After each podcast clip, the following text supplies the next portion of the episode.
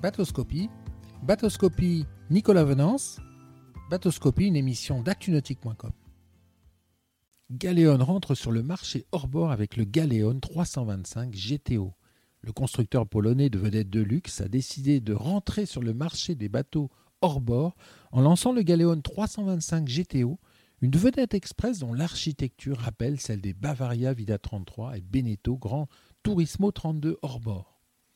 Pour Galéon, qui réalise le plus gros de ses ventes outre-Atlantique, près de 75% de son chiffre d'affaires au travers de son distributeur local Marine Max, par ailleurs propriétaire d'Aquila Catamaran, développer une offre hors bord semblait être devenue incontournable euh, pour ne pas passer à côté des opportunités offertes par le marché des grosses unités hors bord. Pour ne pas rater son entrée sur ce marché, Galéon est parti de solutions les plus innovantes vues ces derniers mois, en imaginant un modèle crossover qui ne surprendra finalement personne. Habile mélange entre un express cruiser, une typologie de vedette à timonerie ouverte sur l'arrière, et un beau rider, à savoir un bateau à moteur dont le plan de cockpit est pleine largeur, sans passe avant, avec un passage frontal vers le salon du cockpit avant. Cerise sur le gâteau, le Galéon 325 GTO enrichit son cockpit arrière d'un pavois bâbord basculant permettant de disposer d'une véritable terrasse sur mer qui sera très appréciée par tous au mouillage.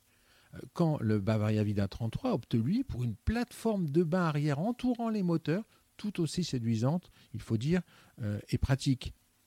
Bateau familial par excellence, le Galéon 325 GTO se veut polyvalent avec sa cabine avant, dont le salon se transforme en un beau couchage double, avec une limite toutefois, une partie basse du corps qui sera euh, située dans un espace à la hauteur très limitée. Bon point en revanche pour la salle d'eau qui semble offrir une belle hauteur sous barreau.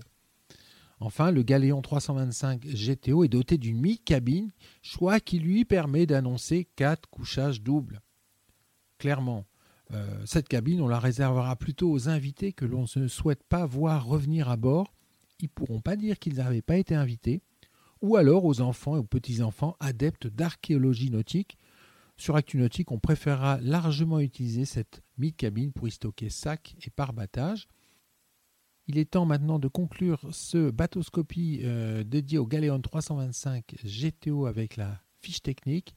Longueur de coque 9,93 m, mètre beau maxi 4,40 m, tirant d'eau maxi 1,12 m, capacité du réservoir de carburant 850 litres, capacité du réservoir d'eau 120 litres, charge maximale 7 tonnes 166 et puissance des moteurs 2 fois 350 chevaux. Cette émission est accessible à tout moment sur la chaîne YouTube d'ActuNautique, mais aussi en podcast sur Spotify, Deezer, Apple, Google, Acast et SoundCloud.